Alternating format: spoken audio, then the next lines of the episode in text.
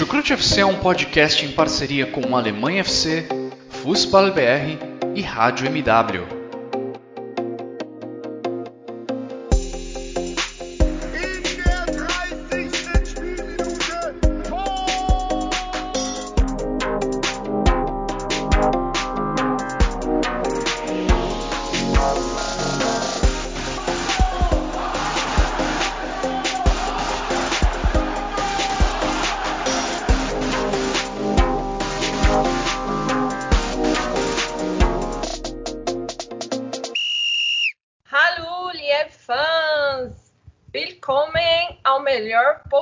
Podcast do futebol alemão, Chucrute FC. Sejam bem-vindos a mais esse podcast. Esse podcast que nós vamos falar da rodada 24.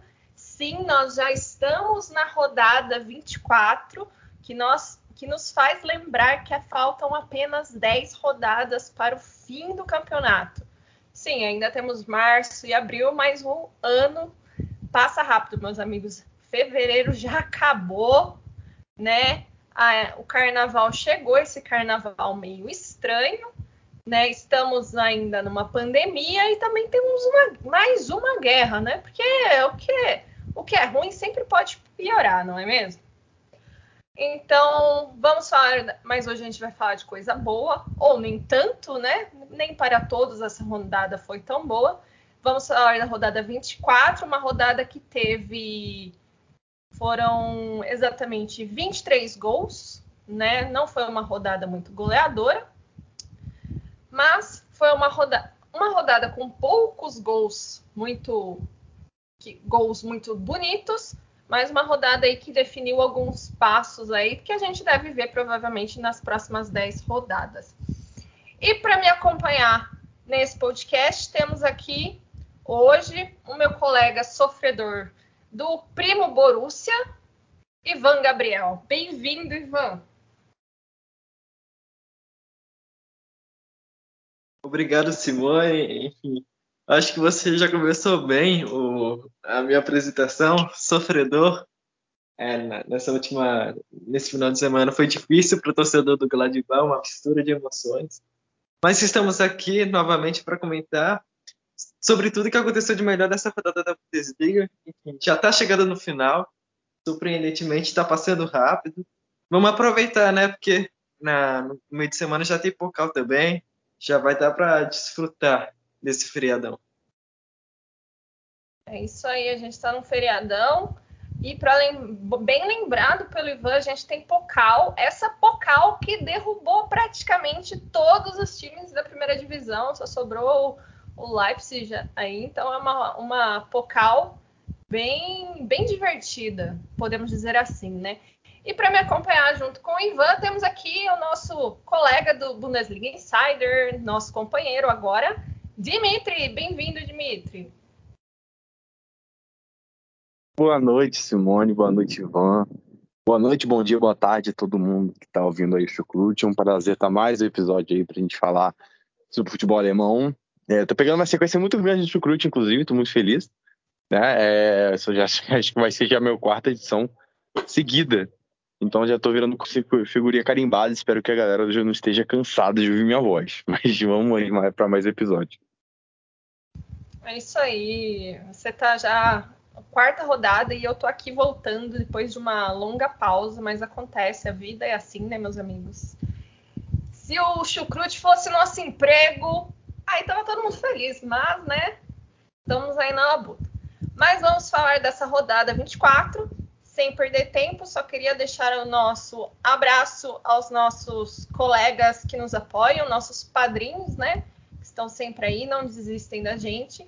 A, galera da Alemanha FC e a galera do Fußball BR, sempre lá, melhor informação do futebol alemão. E vamos logo começar falando dessa rodada 24.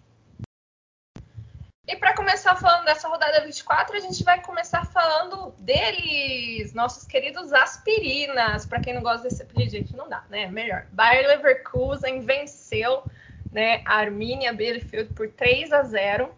É, foi um jogo, é, de certa forma, fácil, né? Um placar, um jogo que o Leverkusen conseguiu levar de uma maneira tranquila. Depois da, da derrota da última rodada, né, o Leverkusen voltou a vencer, sem muito esforço, sem seu principal artilheiro e jogador desse, dessa temporada ao lado do Wirtz, né, o Patrick Schick. Lucas Alário teve o dever de substituir o Tcheco, né? E o Alário começou bem, né? Ele abriu o placar aos 30 minutos.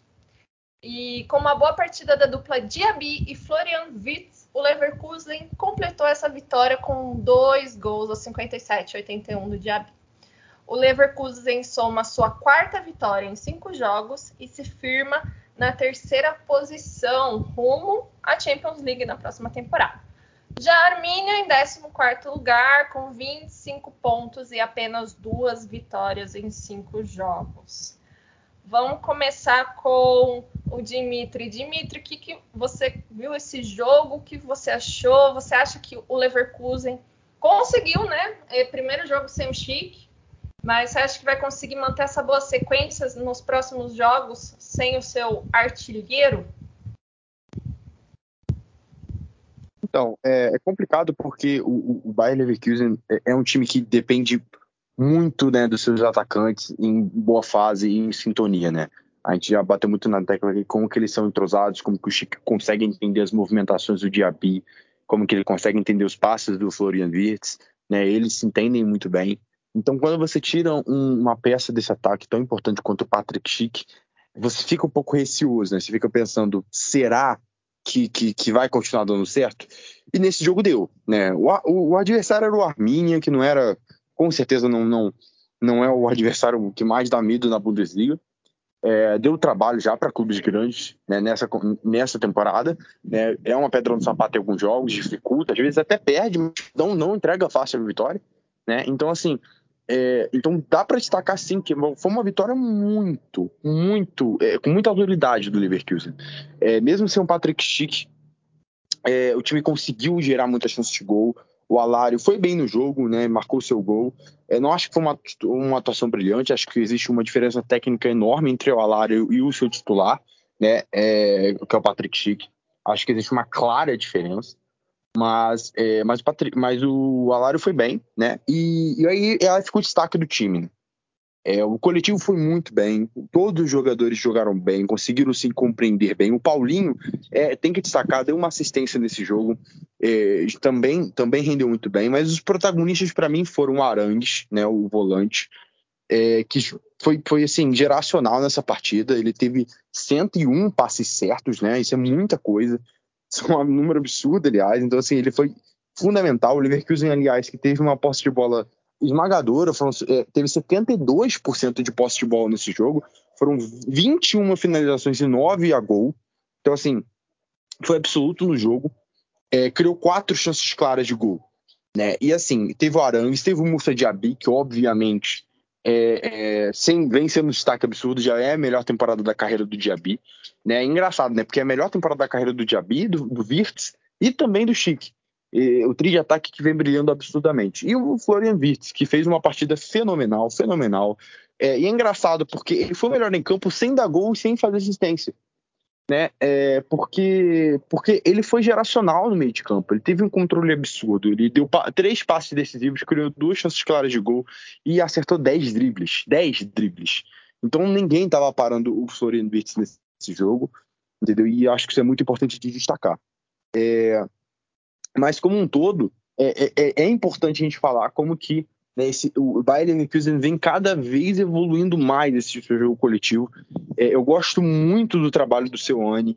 Eu acho que ele que ele está conseguindo extrair muito bem o melhor desse elenco. Eu acredito que existe algum, algumas, algumas coisas a melhorar, sistema defensivo principalmente, é, né, mas já é um caminho muito andado. Entendeu? Se o Bayern Leverkusen chegar na próxima janela contratar um ponta direita, quem sabe, né, é, para o lugar do Adley, que eu não gosto tanto, já disse isso.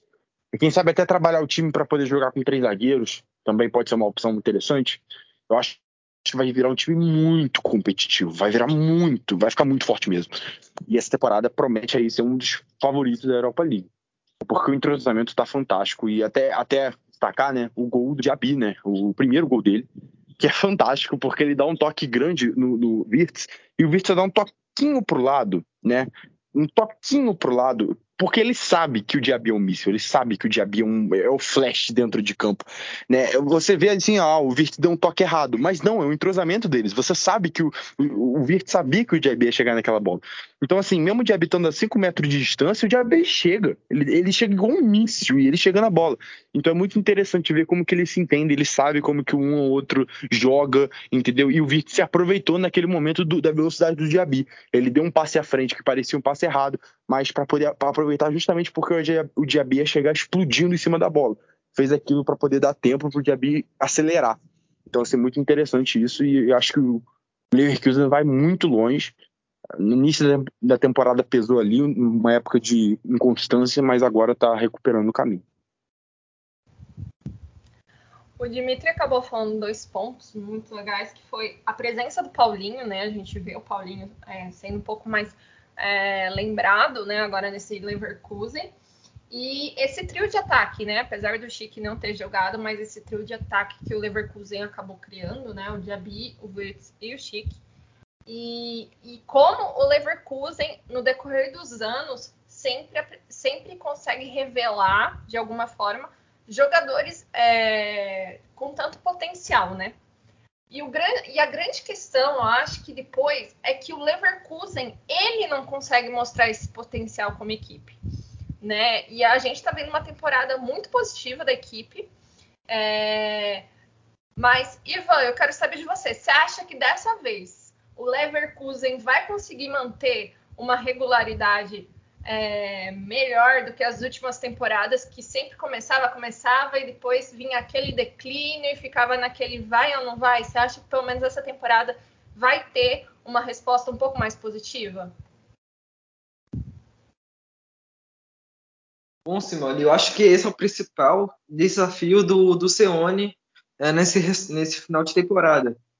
Porque agora o Leverkusen é, já conseguiu, foi uma vitória muito importante ontem, o Arminia complica, vem, vem de uma crescente e complicou alguns jogos contra times bons também, enfim, considerados um pouco mais fortes, mais fortes do que ele. Então foi uma vitória muito importante dentro de casa, por um placar bom, como o Jimmy falou, o time todo jogando bem. Então foi muito importante. Ainda mais que na tabela acabou por diminuir a, a distância do Dortmund de, de 8 para 6 pontos. Então foi, foi, uma, foi uma vitória muito importante nesse sentido. E eu disse, como eu disse no começo, é, o desafio do Seone é exatamente esse. É, o Leverkusen talvez seja o time que mais joga futebol bonito, obviamente tirando o Bayern, dentro, do, do, dentro dos melhores times da Bundesliga. É um time muito bom de se ver jogar, tanto a nível tático, pelo, justamente pelo Seone, mas também a nível individual, com o Wirtz, Diaby, o Chique, enfim, o, o Paulinho às vezes é uma atração para nós brasileiros quando joga, apesar de, de, de não ter ganhar, não ter um destaque muito grande nessa equipe. Então é um time muito interessante de se ver jogar.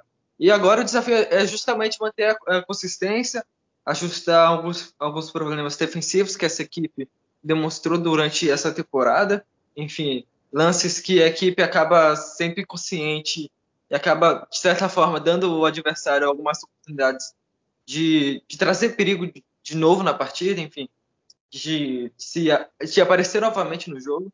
Então, esse é o principal desafio do Seone em si e dessa equipe do Leverkusen, que é muito boa e que pode piriscar a Europa League, como o time falou muito bem.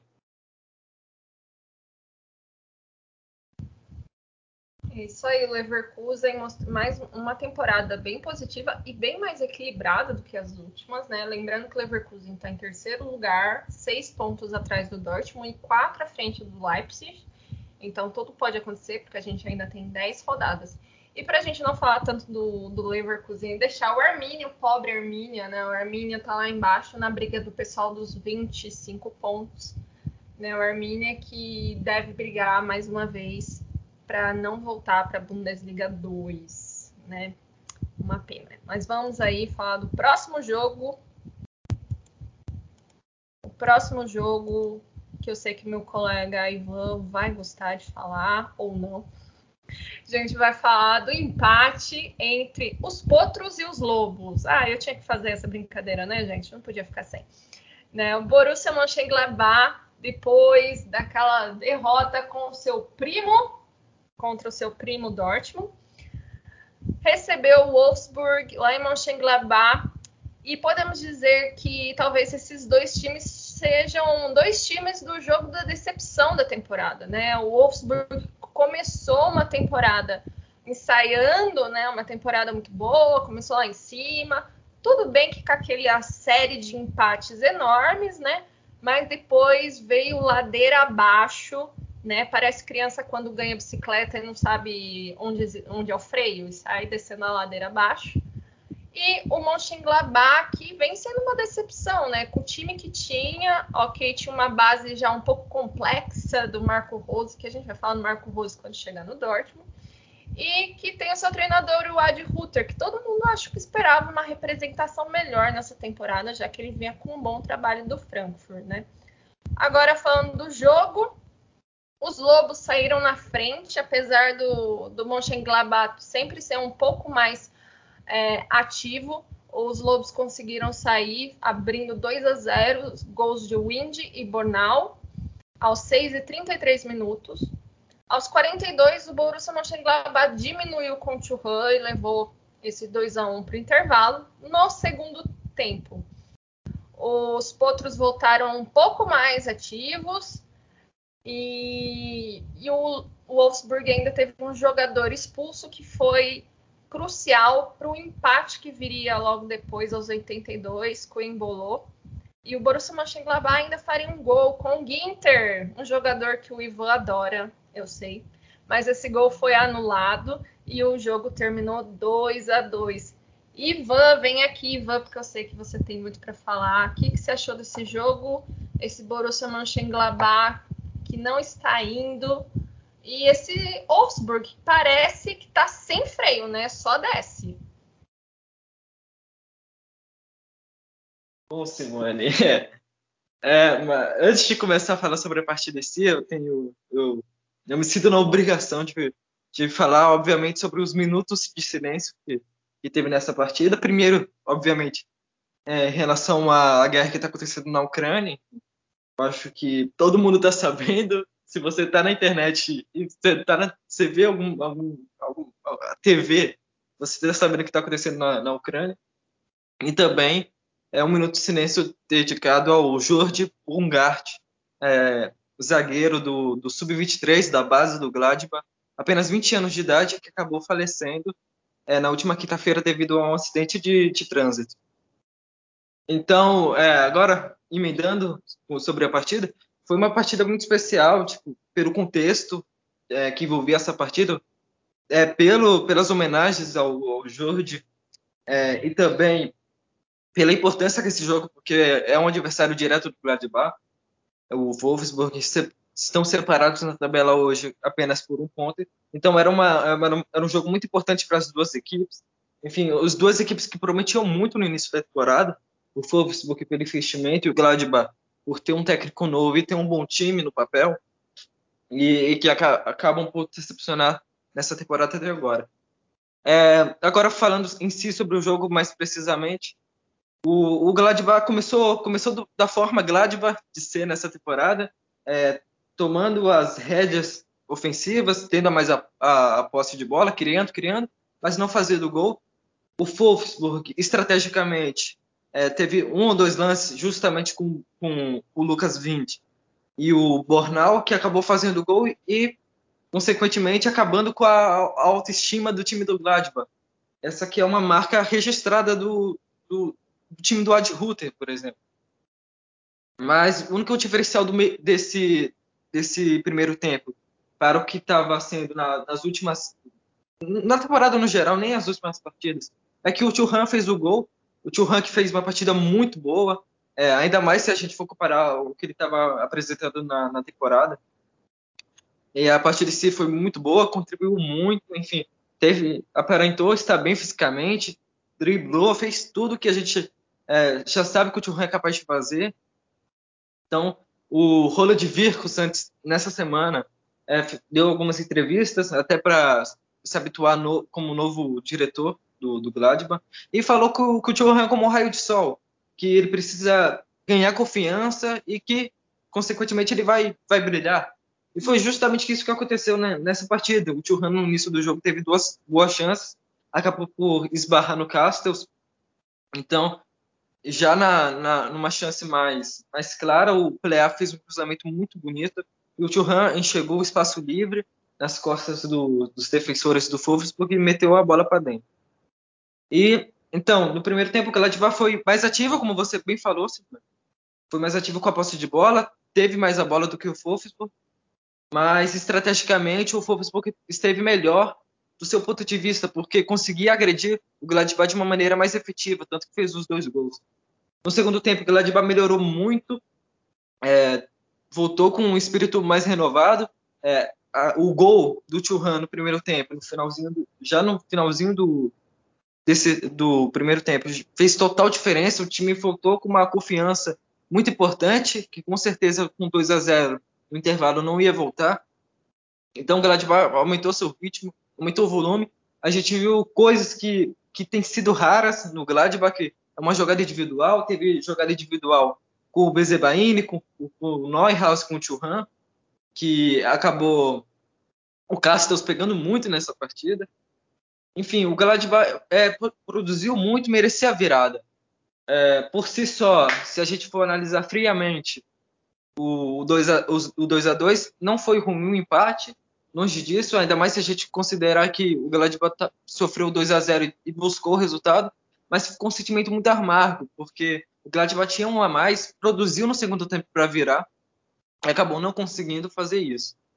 Então, esse é o diagnóstico dessa partida. Foi uma partida promissora do Gladbach, que com certeza, principalmente o espírito desse time, tem que, tem que ser levado adiante, tem que haver uma consistência. Porque qualidade o Gladbach tem. É, eu acho que esse time não precisa provar nada para ninguém, porque já foi capaz no, no, seu alto nível. Enfim, já foi time de oitavas de Champions League. É, fez uma, uma fase de grupos muito boa na temporada passada, na própria Champions. Então esse time precisa tomar autoconfiança e, e seguir melhorando, enfim, além de ajustar os problemas que a gente já conhece, eu cansei de falar aqui. É isso.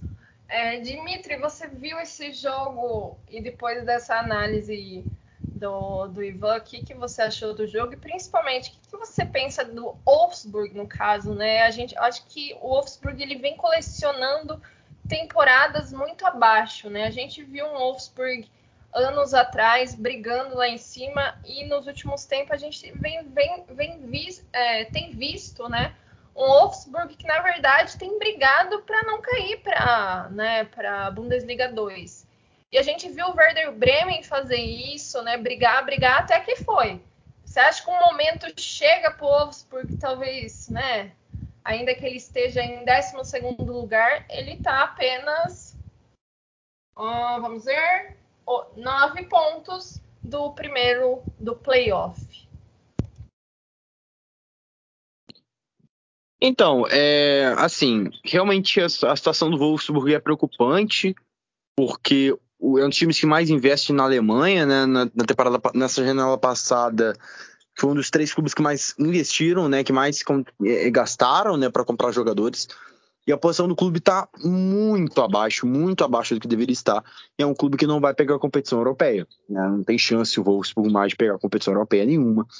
É, isso é muito preocupante. Mas cair, eu acho. Putz, cara, é, podem gravar e me cobrar depois, caso aconteça.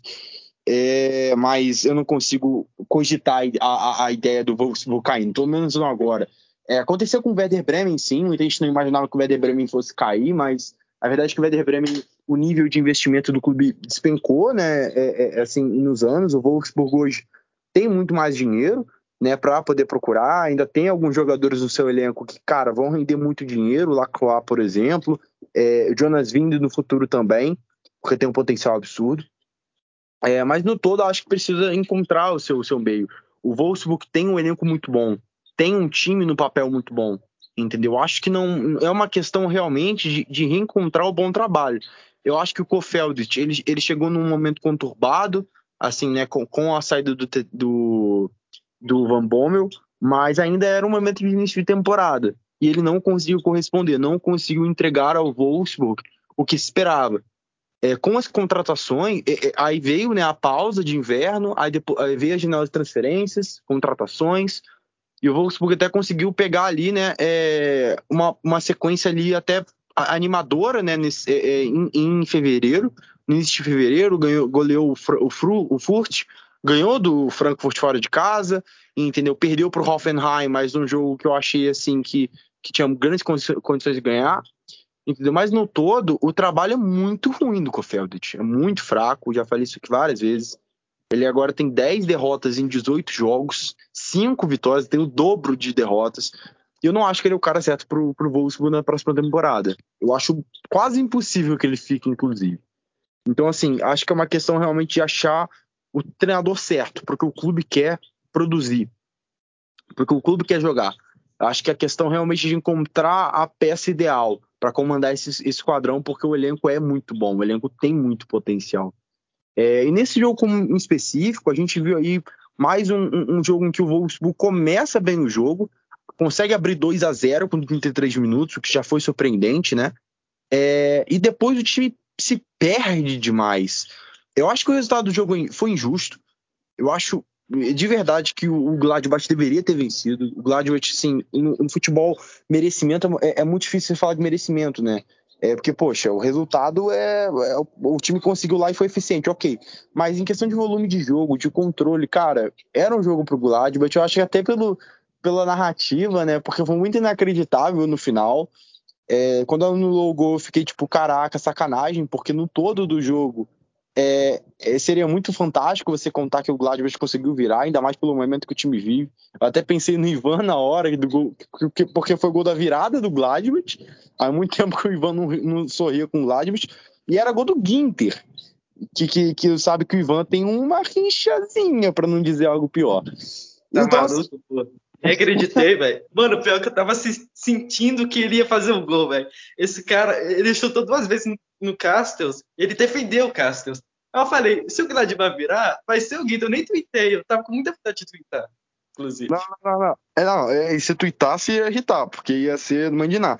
Uma pena que anulou. Porque é, realmente era, era o merecedor. O Playar jogou demais, foi uma partida fantástica do Playar, que criou nove chances de gol.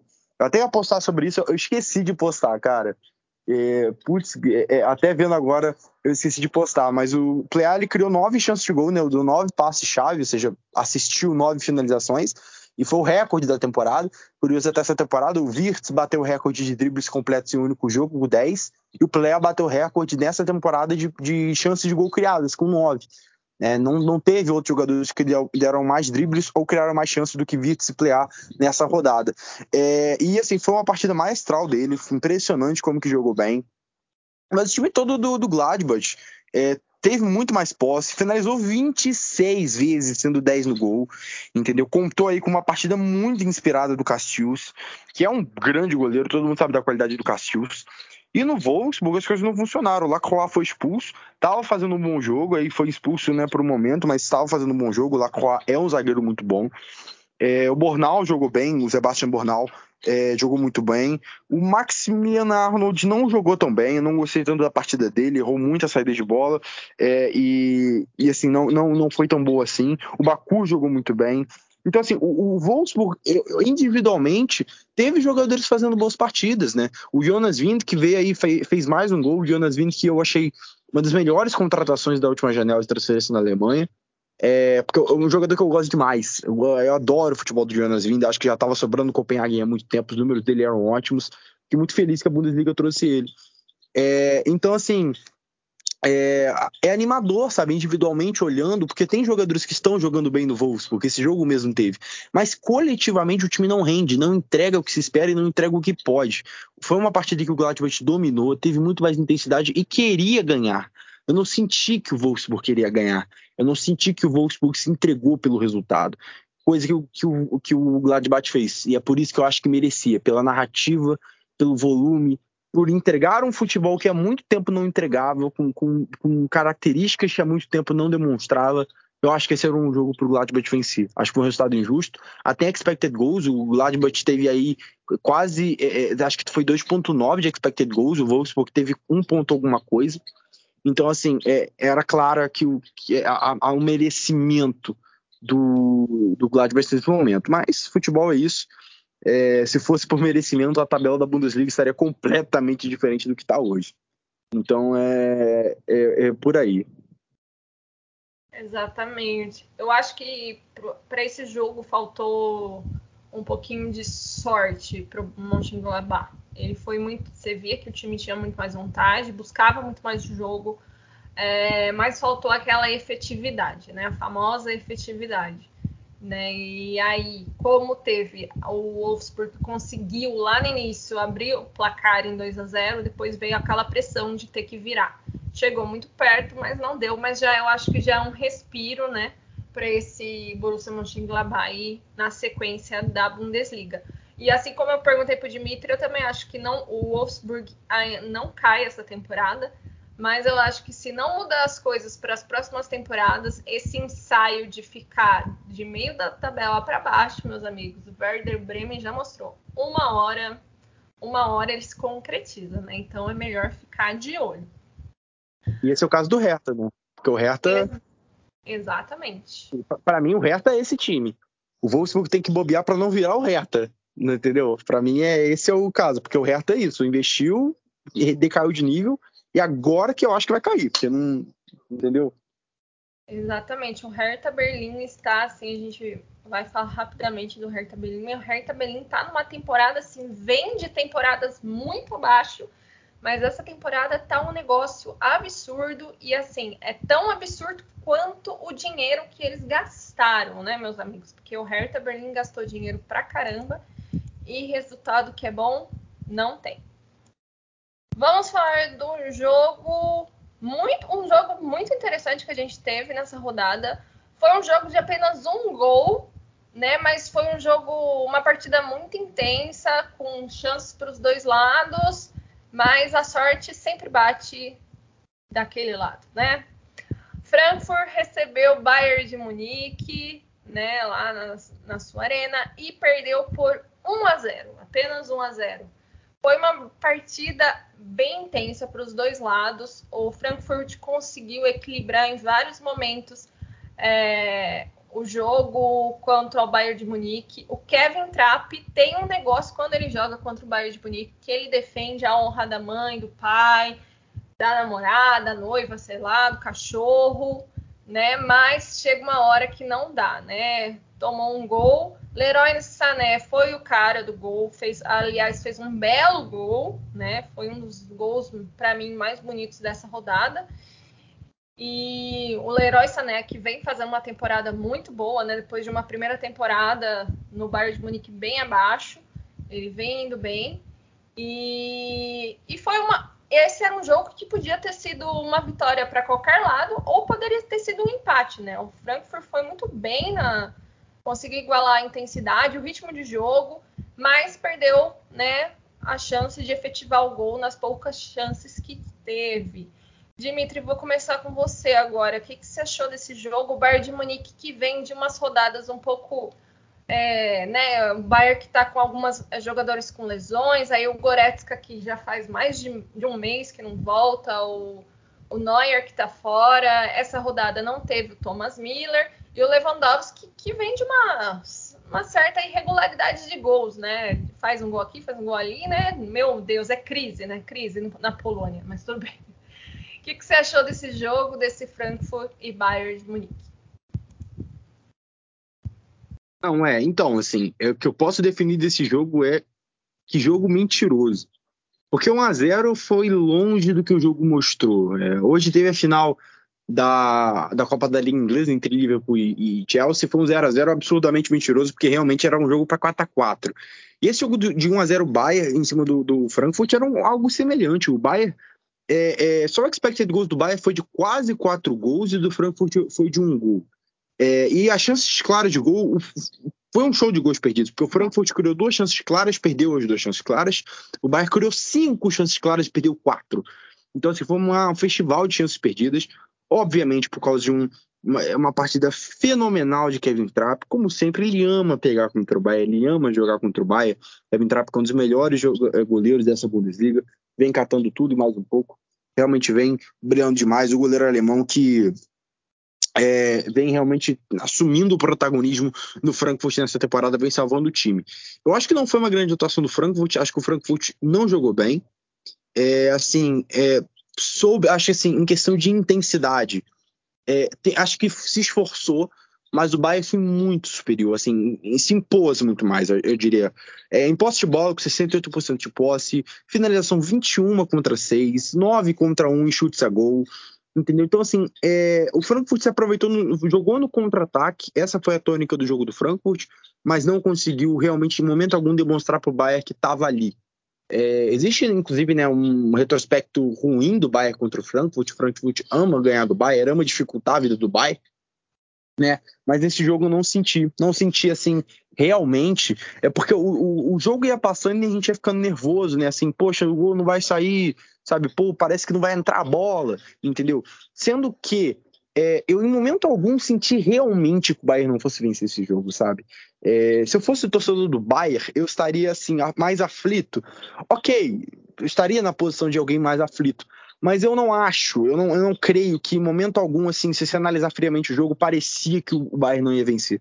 Porque, cara, é, por mais que o, o Trapo estivesse pegando tudo, era claro a imposição do time entendeu? O time tinha muito controle do jogo. O Sully foi muito importante na distribuição da bola, com as suas bolas longas, deu 11 bolas longas no jogo, isso é muita coisa. É, gostei da partida do Pavar. O Bayern, na, estruturalmente, né, quando a gente viu, parecia que ia jogar com, com, com quatro defensores, mas jogou com três zagueiros, entendeu? Então, assim, foi uma partida muito dominante.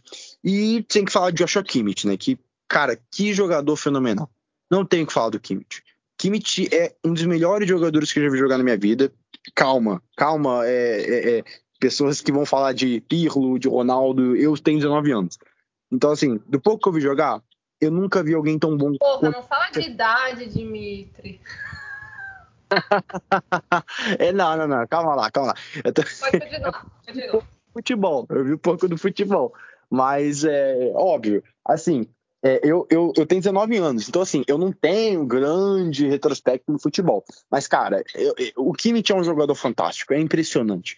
O nível de maestria dele para sair de pressão, para criar jogadas, para quebrar linhas com passe longo, é, para pressionar, para desarmar, entendeu? O, o, o, o nível, o nível de, que ele apresenta de intensidade e de controle, de dominância e de liderança é assustador. O Kimmich tem a vontade de vencer no sangue. Você consegue ver no sangue dele que ele quer vencer de qualquer jeito, entendeu? E é impressionante. Nesse jogo ele criou cinco chances de gol, é, criou três chances claras, três dribles certos de três tentados, ganhou nove duelos de 13. É impressionante, é um jogador fenomenal que eu acho que vai marcar a próxima geração do, do, do assim, tá marcando já a geração, óbvio, mas o Kimmich ainda tem muito mais tempo de jogo. Para a posição que ele joga, é, dá para ele jogar facilmente até uns 34 anos em alto nível, entendeu? A gente, já, a gente já viu outros casos, entendeu? Então, assim, eu creio realmente que a gente está vendo aí um dos caras que vai marcar a posição é, é, quando ele se aposentar, vão lembrar muito do Kimmich, porque o nível que ele se encontra é assustador, é colossal, entendeu? Então, para mim, essa é a tônica aí. E só, e só para fechar sobre o Lewandowski, concordo. Ele não vem jogando. Não acho que o Lewandowski vem jogando no nível que ele já jogou. Não acho que ele vem é, é, rendendo o máximo que se espera dele. Não vem jogando mal. Falar que o Lewandowski vem jogando mal é brincadeira, porque jogar mal acho que a galera tem que levar um parâmetro. Mas está abaixo do nível dele. É até curioso, né? Porque o, o Messi está abaixo do nível dele, o Cristiano Ronaldo está abaixo do nível dele o Lewandowski está abaixo do nível dele. Os três melhores jogadores do mundo aí nos últimos anos, né, nos últimos, ah, nesses anos recentes, né? É, nessa temporada não, não, diga a temporada como toda, porque o Lewandowski jogou muito em alguns momentos, mas nesse momento, agora, atualmente, hoje, estão abaixo dos seus níveis respectivos, né? É, só o Messi que nessa temporada realmente não conseguiu assim ser o Messi em, em qualquer momento. Cristiano Ronaldo e Lewandowski foram em vários momentos. Mas hoje os três para mim não estão no seu, com certeza não estão no seu auge. Falando de, de jogador, realmente, eu acho que a minha raiva do Joshua Kimmich foi o episódio da vacina. Foi a minha grande decepção com ele, porque ainda que ele jogue no Bayern de Munique, fazer o quê? Paciência, né? Ele é um baita de um jogador. Eu concordo. É, apesar de não ser o melhor jogador que eu já vi, né? Porque, que eu posso dizer, né? Eu sou uma, eu sou uma jovem senhora neste grupo. É, o meu ídolo, para vocês entenderem, é Paulo Maldini, então já entende de onde eu venho. Mas é, o Josh Kimmich, na geração dele, é um dos melhores jogadores e tem tudo para ser nos próximos anos. O que ele joga é absurdo. E, e, que bom que as coisas mudaram. Ele já ele se vacinou e voltou a jogar, voltou a jogar plenamente. Isso é muito importante. E o Lewandowski, eu acho que ele passa por uma fase que todo jogador passa, né? Tem uma, uma queda de rendimento natural, né? E, e acaba que isso acontece com todo mundo, né? E outros jogadores vão aparecendo, principalmente nessa temporada a gente vê muitos jogadores é, aparecendo muito mais, né? Mohamed Salah, eu acho que é o grande nome essa temporada, mas aí a gente fala em um outro episódio. Mas para mim foi um jogo bem interessante, um jogo bem intenso, ainda que o Bayern realmente tenha tido uma chance, porque o Bayern ele, ele consegue aplicar uma intensidade absurda, mesmo quando ele joga no 50%, né? O Bayern tem um negócio incrível que ele joga 50%, mas ele consegue ser mais intenso que qualquer time da Bundesliga. É um time, assim, realmente fora da curva. Ivan, o que, que você achou desse jogo? O Frankfurt que vem de uma, de uma sequência, né, de quatro derrotas em cinco jogos, né? Esse Frankfurt que vem fazendo uma temporada bem abaixo das últimas temporadas, né? Um Frankfurt que a gente acostumou nas quatro últimas temporadas a ser um time brigando por vagas na, nas ligas europeias. E, e sempre o Frankfurt é sempre um time que dá um pouco de dor de cabeça para o Bayern de Munique, né? Mas, e nesse jogo tentou igualar, conseguiu em alguns momentos igualar essa sequência, mas o Bayern de Munique foi mais efetivo. Como você viu esse jogo? Bom, Simone. É, o Frankfurt só não complica mais a vida do Bayern de Munique do que o do Gladbach. Do que o Gladbach, no caso. Mas, é, visando o jogo em si, o, o, Glad, o, Glad, o Frankfurt até conseguiu competir, competir bem, é, segurou o Bayern, segurou entre aspas, né? Porque quem segurou mesmo foi o Tra. O Bayern é, começou o jogo no melhor estilo Bayern, é, já é, respondendo de alguma forma que vinha sendo as últimas partidas, já com maior intensidade, pressionando, criando chance. Claro que a gente não viu o Bayern como o Bayern foi, porque não estava no 100%, não foi um time brilhante coletivamente, como a gente já se acostumou a ver, mas que individualmente usou esse artifício que, quando se tem, tem que usar mesmo, porque é o Bayern. É, quando é um time muito marcado pelo jogo coletivo, mas individualmente também é o melhor time da Alemanha. Então o Bayern acabou por fazer muito bom uso desse, desse, desse artifício e o Frankfurt é, começou pressionando o Bayern e tal.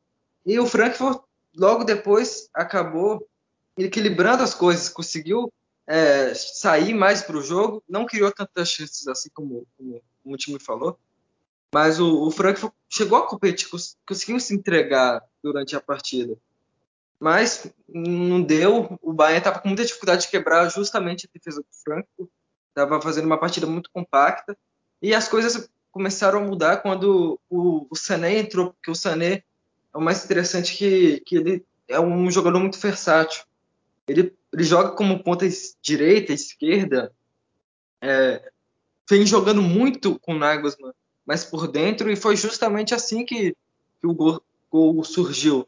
O Kimmich parecendo fazer uma coisa simples, deu um, deu um simples passe, entre aspas, simples que não é tão simples assim mas tem um, um, passe tão simples que acabou desmontando toda a defesa do, do Frankfurt e o Sané, como, como vem sendo brilhante nessa temporada, foi lá e fez o gol que sacramentou a, a vitória muito importante do Bayern, que acabou abrindo mais vantagem para o Borussia Dortmund, que acabou empatando hoje, no domingo, no caso. Isso aí, bem lembrado pelo Ivan, com a vitória e o empate do Borussia Dortmund, que a gente vai falar em breve, o Bayern abriu oito pontos de diferença, né? A gente está a 10 rodadas do fim. E, bom, a gente deve ter provavelmente mais um título alemão indo para o Bayern de Munique. Aí essa discussão a gente vai lá no fim da temporada para falar, né? Porque eu acho que aí vai ser o nono, o décimo, o décimo título do Bayern em sequência, então é tá ficando complicado. Mas a gente vai falar disso mais para frente. E vamos falar agora dele, né, do time que empatou. Borussia Dortmund, né? O Augsburg recebeu o Borussia Dortmund, o Augsburg que está na 15ª posição com 23 pontos. Nas últimas, rodadas, nas últimas cinco rodadas foram três derrotas, uma vitória e o empate de hoje. E o Borussia Dortmund que vem de uma sequência de três vitórias, uma derrota e um empate nos últimos cinco jogos, mas vem de uma eliminação, mais uma eliminação nesta temporada, né? O Borussia Dortmund foi eliminado na Champions League, foi eliminado na DFB Pokal e foi agora eliminado na Europa League. É a, tri, a tríplice coroa do Marco Rose, né? O Augsburg empatou com o Dortmund, né? O Dortmund abriu o placar com o Torgan Hazard, que fez um belo gol cortando os defensores dentro da área do Augsburg, abriu o placar ainda no primeiro tempo.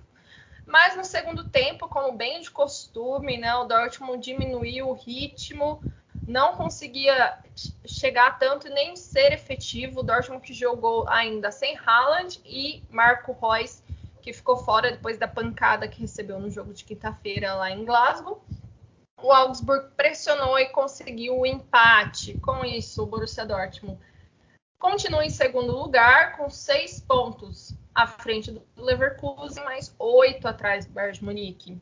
Começar com você, Ivan. Você viu esse jogo? O que você achou desse Borussia Dortmund do Marco Rose, que é um, um time extremamente irregular, né? É, de repente toma uma, uma sacolada em casa do Glasgow Rangers, depois ganha muito bem do Borussia Mönchengladbach e depois volta a derrapar. O que esperar desse Borussia Dortmund para o resto da temporada? Bom, como você bem disse, Simone, não tem, eu acho que não tem como esperar nada. Não nada do sentido de, nossa, esse time vai, vai é, vai cair muito de nível, enfim, vai, vai afundar. Porque é, é mais no sentido de ser irregular mesmo, porque a gente vê que esse time não só irregular em atuação, mas também de resultado. Eu acho que isso é o que acaba mais pegando esse Borussia Dortmund. E também tem um contexto da equipe, também é muito, é muito difícil você analisar algo com mais propriedade e também visando uma análise pro, pra, de projeção dessa equipe até o final da temporada. Agora, é, nessa partida específica, o time teve dificuldade para sair da marcação do, do, Augsburg. Enfim, o time teve, teve a ausência do, do, do Munier, que é mais um machucado. Enfim, o Vograschit acabou entrando como titular também. É, o Kahn como, como um terceiro zagueiro também. O Hummels é, como titular. Então foi, foi, foi o Dortmund que, que teve muita dificuldade de sair mas quando saiu até tinha algum volume ofensivo, porque esse time não contou com o Royce e nem o Haaland, que são as duas principais referências dessa equipe ofensivamente, e que a gente sabe já com o Haaland, sem o Haaland, é muito difícil o Borussia Dortmund jogar no mesmo nível, enfim, até pelo estilo de jogo que o Marco Rose é, adota nesse, nessa equipe do Dortmund. Então já era uma, uma tarefa difícil o Dortmund lidar sem o Haaland como uma referência no ataque, tanto pelo, pelo perfil de jogador, o camisa 9 mesmo do Dortmund não tem um reserva, mas também por ser o Haaland, ter toda a qualidade é, que a gente eu acho que não precisa nem falar aqui. Mas o Dortmund até conseguiu conseguiu conseguiu competir é, a nível ofensivo, é, produziu bem, é, teve uma individualidade que foi o, o Dortmund Hazard, o belíssimo gol, dispensa comentários, enfim, se você não viu, veja porque foi um gol muito bonito. E no segundo tempo, o Dortmund até que começou muito em cima do, do Augsburg, é, tava, já estava procurando fazer o 2 a 0 mas depois acabou perdendo no meio campo, acabou abaixando muito o ritmo, e o Augsburg faz o que sabe de melhor fazer, que é bola longa, que é aproveitar o contra-ataque. A gente sabe que, essa defesa do Dortmund é uma bomba relógio que pode é, se desestabilizar a qualquer momento, a qualquer lance, e não foi diferente. O, o Augsburg acabou chegando no, no, no empate, num lance terrível de transição defensiva, enfim, um erro individual de novo. Então, acho que foi um Borussia Dortmund mesmo nessa temporada. E depois do, do, do, do 1x1, o Dortmund já, já não tinha muita força para reagir e tentar é, virar, virar o jogo, não. Voltar à frente do placar. E acabou por criar uma ou duas chances que acabaram por não levar muito perigo para o goleiro do Augsburg.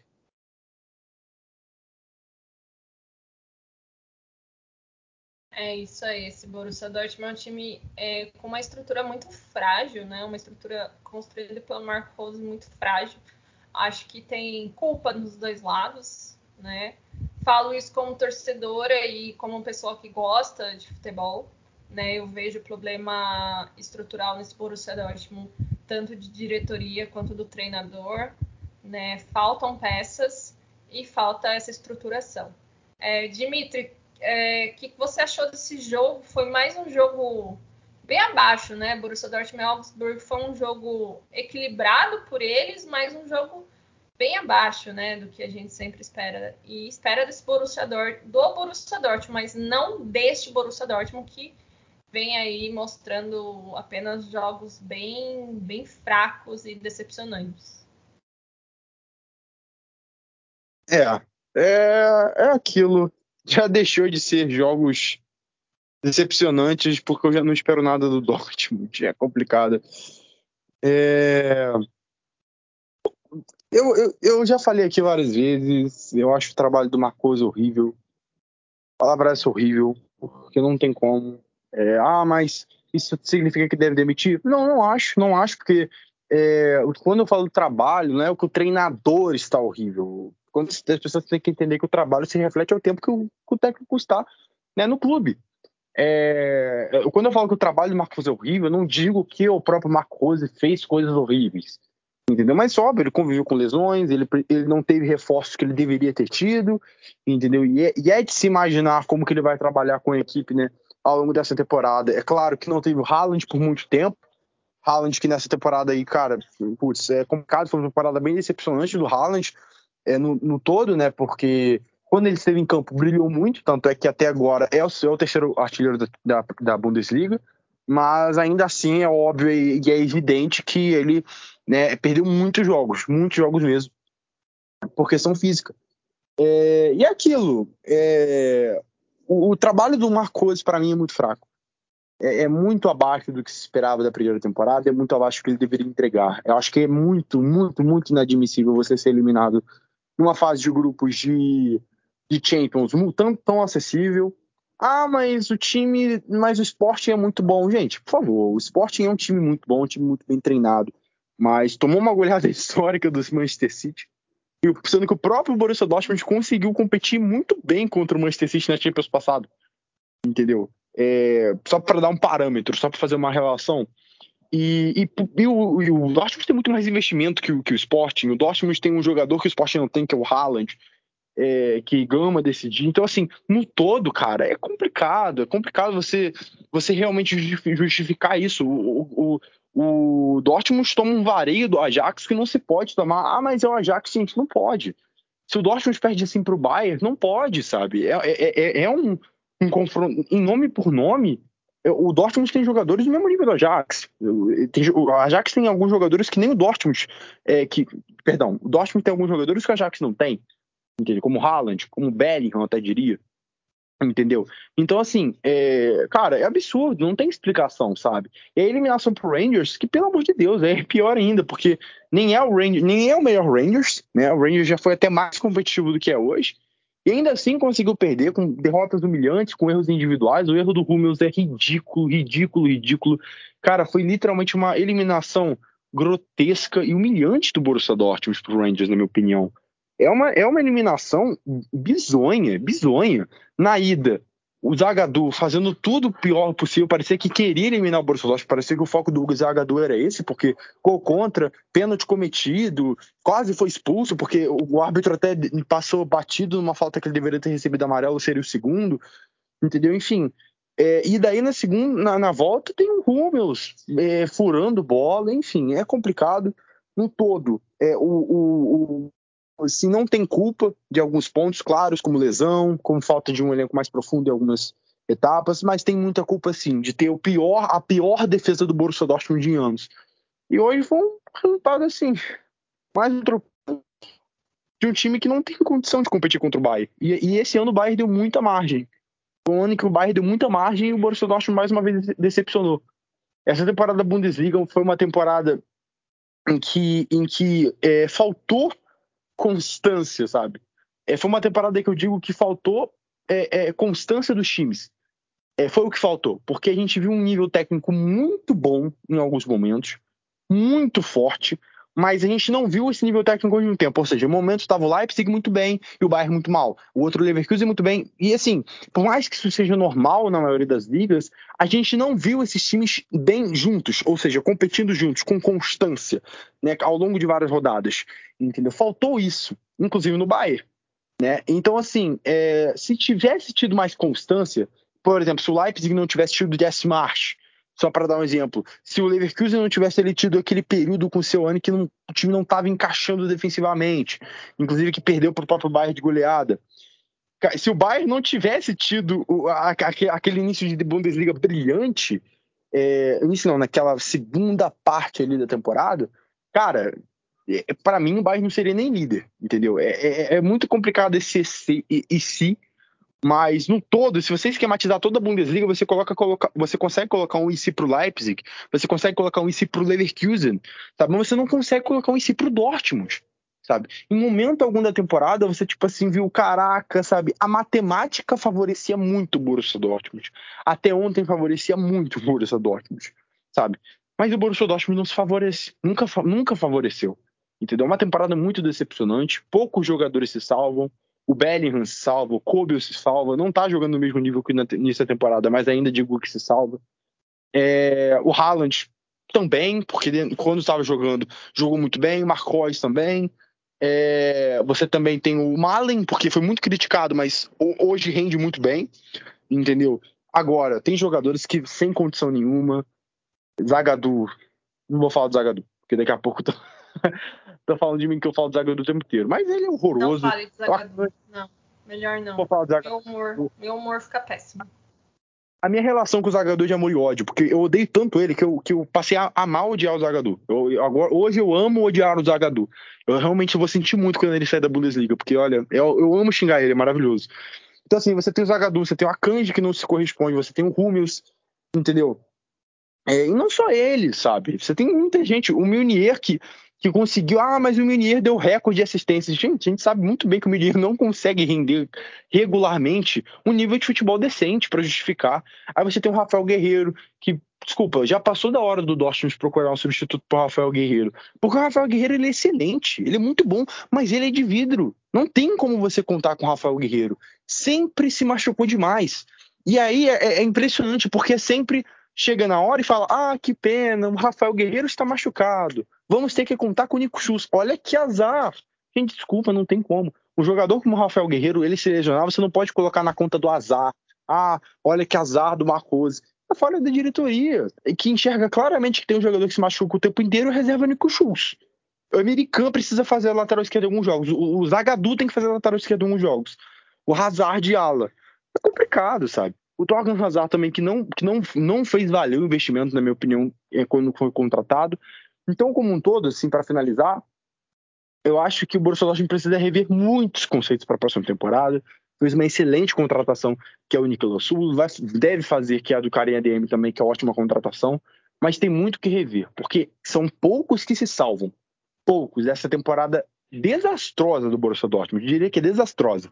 Ah, mas desastrosa não seria ficar de fora da Champions? Cara, desculpa, mas se, se fosse ficar de fora da Champions, é, é, é, papo de demitir todo mundo por justa causa, inclusive Macusa. Aí sim. É, para mim, o fato do Dortmund estar na Champions, classificado para a próxima Champions, é o, é o, mínimo, é o mínimo. Porque no resto, foi patético. Eu comecei a chorar aqui, porque olha. concordo com tudo que o Dimitri falou, me deu nervoso. Mas eu acho que um ponto que o Dimitri falou, que isso não cabe só para o Borussia Dortmund, mas um ponto importante é a falta de regularidade dos times da Bundesliga, que realmente o Bayern de Munique esse ano deu brecha, ainda é o melhor time disparado, mas ele deu oportunidade de pelo menos a gente ter uma briga um pouco mais efetiva pelo título, mas a gente vê esses, os times da Bundesliga sempre, sempre tropeçarem na hora H, não conseguirem ter uma regularidade, não conseguirem manter a competitividade, e isso tem maltratando, vem maltratando a Bundesliga nos últimos anos. Né? Isso falta para a gente ter uma real briga com o Bayern, mesmo que o Bayern ganhe todos os anos, mas pelo menos que ele tenha realmente uma briga, né? A gente vê sempre o Bayern ganhando com uma diferença muito grande. Mas acho já falando bastante, isso a gente também vai falar mais para frente, porque isso sempre é assunto, né? Vamos falar dos outros jogos da, da Bundesliga, né? Abrindo a rodada 24 lá na sexta-feira, a gente teve Hoffenheim e Stuttgart, né? O Stuttgart perdeu essa vitória, né? O time do Pellegrino Matarazzo vencia o jogo até os 85 minutos. Até os 85 minutos vencia fora de casa com gol do Endo. Com gol do Endo, ficou muito legal. Mas aos 85 minutos, o Baumgartner fez o primeiro gol e aos 90 completou a sua, como diz na Itália, sua doppietta e a virada do Hoffenheim, né, que matou essa chance de respiro do Stuttgart, né? O Stuttgart que está lá em penúltimo lugar com incríveis 19 pontos, né? E o Hoffenheim que vem nessa ótima jornada, né? Estava, ainda estava em quarto, até chegou a estar em quarto lugar nessa rodada, mas com a vitória do Leipzig e do Freiburg, ele terminou em sexto lugar, mas é um time que vai aí brigar em vaga de Liga Europa e talvez que ele brigue pela quarta vaga da Champions League. É, alguém quer comentar alguma coisa desse jogo? Não, então vamos para o próximo, né? União Berlim mais, União Berlim mais que, que estavam empatados em pontos, né? Lá nos seus 34 pontos lá na tabela, se enfrentaram na capital da Alemanha e o União levou a melhor. O União que veio de uma série de três derrotas, né? O União que teve aí uma janela um pouco complicada, uma janela de inverno, né? Perdeu alguns jogadores e aí teve essas três derrotas em sequência, voltou a vencer, venceu mais, que é um adversário direto por vagas aí na, nas liga, na Europa League ou na Conference, mais exatamente, né? Venceu por 3 a 1 com gols de Haraguchi, Becker e Awoni. Ah, esses nomes complexos. E o mais fechou com o Burgzorg lá no finalzinho do jogo, fez o seu gol de honra. Mais um jogo dessa rodada, tivemos a vitória do Freiburg. E o Freiburg, que é, um, que é uma das boas surpresas nessa temporada, né? um time que tem mantido uma regularidade bem interessante. Terminou essa rodada em quinto lugar com 40 pontos. E o Freiburg venceu o Hertha Berlim, que meus amigos, que temporada horrenda do Hertha Berlim. Essa é a quarta derrota em cinco jogos do Hertha Berlim. O Hertha Berlim que vem gastando um dinheiro absurdo nas suas janelas e vem apresentando um futebol de centavos, meus caros. Que temporada tenebrosa. Mas vamos falar, o jogo o Freiburg venceu com 3 a 0 com uma ótima partida do Vicen Vicente, Vicen Vincenzo Grifo, né? E, e o, com essa vitória, o Freiburg empurrou mais ainda o Hertha lá para baixo pela briga do rebaixamento, né? E o Freiburg está em quarto lugar, vai brigar, pelo menos parece, por uma vaguinha na Champions League. Essa quarta vaga da Champions vai ser bem competitiva. Agora mais um jogo dessa rodada, a gente teve Greuther e Colônia. Foi um empate de 1 a 1, né? os dois times que brigam por objetivos diferentes, né? O Greuther que está lá em último lugar. A chance do Greuther Fürth de escapar do rebaixamento são bem pequenas, ainda tem 10 jogos, mas só um milagre para salvar o time que tem 14 pontos, incríveis 16 derrotas e apenas 3 vitórias. O Colônia saiu na frente, né, com o gol do Kainz aos 53 minutos, mas já aos 69 o Greisbeck empatou para o Greutenfurter. Com esse resultado, o Greutenfurter não mexe na tabela e o Colônia está em oitavo lugar com 36 pontos. O Colônia está lá no meio da galera disputando uma vaguinha para Conference League. Fechando os jogos dessa rodada da Bundesliga, a gente teve Bochum e Leipzig. Esse jogo que parecia que ia ser um triste 0 a 0 aos 82 minutos, Christopher Ian Cucu fez o gol que deu a vitória ao Leipzig e com isso o Leipzig conseguiu respirar e subiu para quarto lugar na tabela, mantendo a sua briga pela vaga na Champions League. Já o Bochum, o Bochum que vem aí numa sequência de empates, são os três empates em cinco jogos, uma vitória e esta derrota, está com 29 pontos em 11 primeiro lugar Fechamos a rodada da Bundesliga. Amigos, alguém quer comentar alguma coisa dos jogos que nós falamos agora?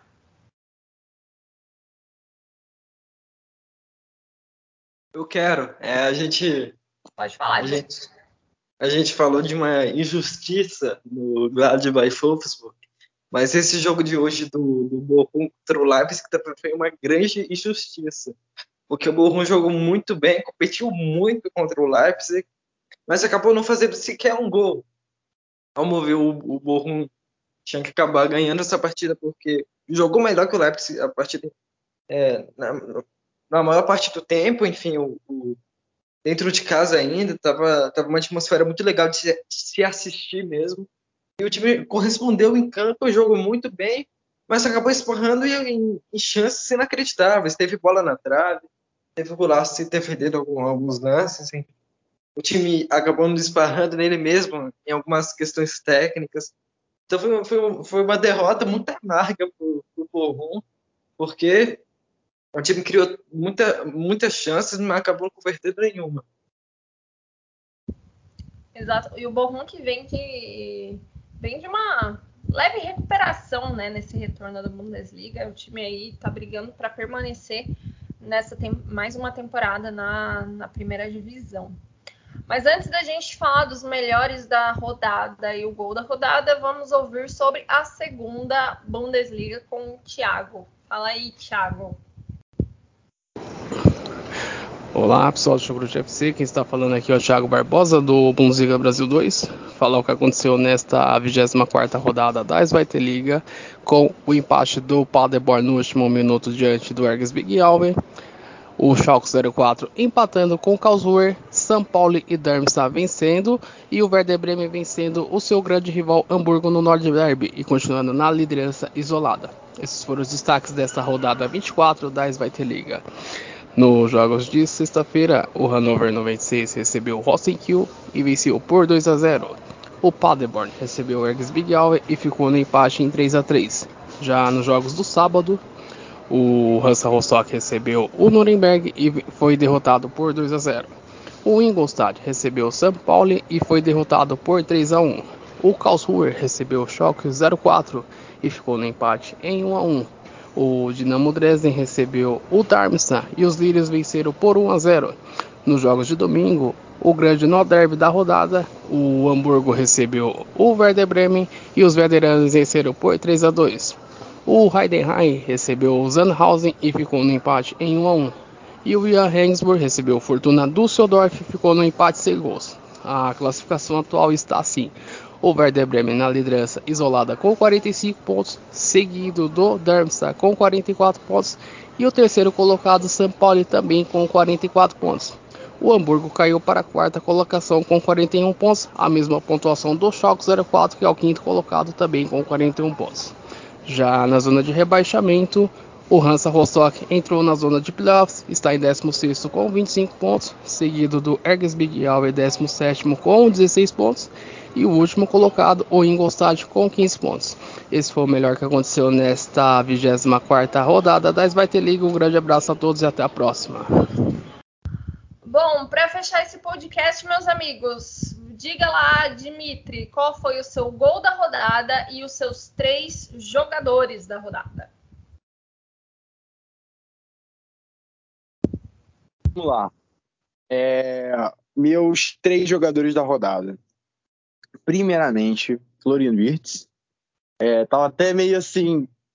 Tá pra falar do, do Wirtz, porque né, o pessoal ama falar que eu, que eu É só meio pagar pau pro Virtus, mas é verdade. Não vou mentir também que eu sou mesmo. Pago muito pau pro Virtus, eu, porque eu, ele joga muita bola, então acho que meio que é, é inevitável né, não falar dele. É, meu segundo jogador, o Plea, não tem como também. O Plea que, que, putz, não tem nem o que falar do Plea, ele é jogadoraço. Eu, quando quer jogar, né? Falta constância pro Plea, mas é, constantemente ele faz atuações memoráveis é, para a gente ver o quão bom ele é. E meu terceiro jogador, cara, teve muitas opções interessantes, mas eu vou colocar o Nkuku por, não só por esse jogo, assim, é, porque ele decidiu no finalzinho, mais um jogo que ele decide, e é, é, não tem que falar do Nkuku, é, é, é, sobrenatural, é inacreditável o que o Nkuku vem fazendo, é inacreditável o quanto que ele vem jogando. É, é, jogo, de, jogo atrás de jogo, ele tá fazendo o, o, gol da, o gol da vitória, jogo atrás de jogo, ele tá lá e, e e é liderando o Leipzig até os resultados. E se não fosse ele, cara, se não fosse o Nkunku, ele já salvou muito o Jesse March, já, já atrasou o, o é, a demissão do Jesse March por muito tempo, entendeu? Então, assim, desde, desde o Jesse March até agora, ele continua jogando muito. Então, assim, eu coloco aí o Nkunku com esse golzinho no final como uma forma aí de reconhecimento por tudo que ele vem fazendo. O meu gol na rodada, eu, eu, eu confesso que eu não. que eu fiquei assim, até em dúvida é, com muitos gols. Mas eu vou colocar um gol que, assim, eu achei muito lindo. É, eu achei muito lindo, assim, pelo, pelo, pela dificuldade. Eu vou colocar o terceiro gol do. Do. Perdão, fugiu o nome, meu Deus do céu, calma. Do Freiburg, do Freiburg. Isso, o terceiro gol do Freiburg, o gol do Lucas Roller, porque eu achei lindo. É, é, é assim, muitas pessoas podem falar que eu sou doido, que, nossa senhora, o que, que você viu de lindo nesse gol? Mas, cara, eu achei muito difícil, assim, o domínio dele é, é, no lance, sabe? Ele, ele sai para trás do marcador, ele, ele, faz um movimento, sabe, fechando o zagueiro, por trás do zagueiro, ele, e ele mata a bola de uma maneira, cara, eu achei muito lindo pela dificuldade do lance, por ser tão ajustado. É, eu, eu, eu vou colocar isso do Lucas Oller. Muito bom. Vamos lá, Ivan. Quais são os seus três jogadores e o seu gol da rodada?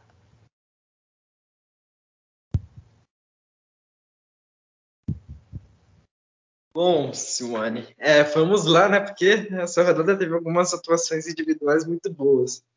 Mas eu abro, eu abro a, a, a, lista, porque esses três que eu vou falar agora poderiam facilmente ser o primeiro. Porque, enfim, jogaram muita bola. Mas eu começo com o Joshua Kimmich, que jogou muita bola contra o Frankfurt. Acho que a gente já falou muito bem dele aqui.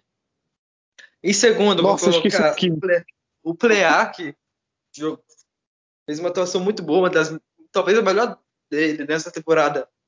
Ou já contando com a temporada passada, porque, enfim, teve alguns jogos na Champions também que ele foi muito bem. Em terceiro, o Florian Wirtz, que, pô, o time, o time, o time adora falar do Wirtz. Então acho que nem preciso falar do Wirtz, só vou falar Wirtz em terceiro. oh, mas só a minha defesa. Eu esqueci do Kimmich, tá? Não sei como. Eu amo o Kimmich, cara. Boa, eu, boa. eu mas eu esqueci do Kimmich, tá? Que então, assim, sacanagem, assim, ó, o cara jogou muito, velho. Primeira atuação dele, excelente mesmo, nível Kimmich. Depois da, da Covid, você esquece ele. Não, como você não, não, eu concordo totalmente, cara. O, o Kimmich é meu jogador favorito da Bundesliga, eu já falei isso anteriormente. Ele é o meu jogador favorito da Bundesliga, é, como um todo. E, e eu, esqueci, eu, esqueci, dele, mas, cara, tá aí, ó. Deixa o Kimmich aí como, como meu, meu, meu destaque também, já conversando antes que me cancelem. Ai, ai, faz sentido. Ainda bem, que, ainda bem que eu lembrei aqui, hein? Mas, enfim, o gol da rodada, vou colocar o Torgan Hazard. Eu acho uma jogada individual muito bonita. Enfim, deu uma esperança pro torcedor do Dortmund de, de sair com a vitória, enfim. E continuar na perseguição mais, mais perto do Bayern. Então, Vou ficar com esse gol muito pelo, pela beleza da jogada mesmo e, e por ser um gol que boa, talvez o que o Hazard é, foi nessa partida que foi um escape do Dortmund, enfim, sem o, sem o Royce, sem o Haaland, ele também teve seu destaque nessa partida. É isso aí, o Dimitri esqueceu do, do Kimmich, mas a gente não esqueceu.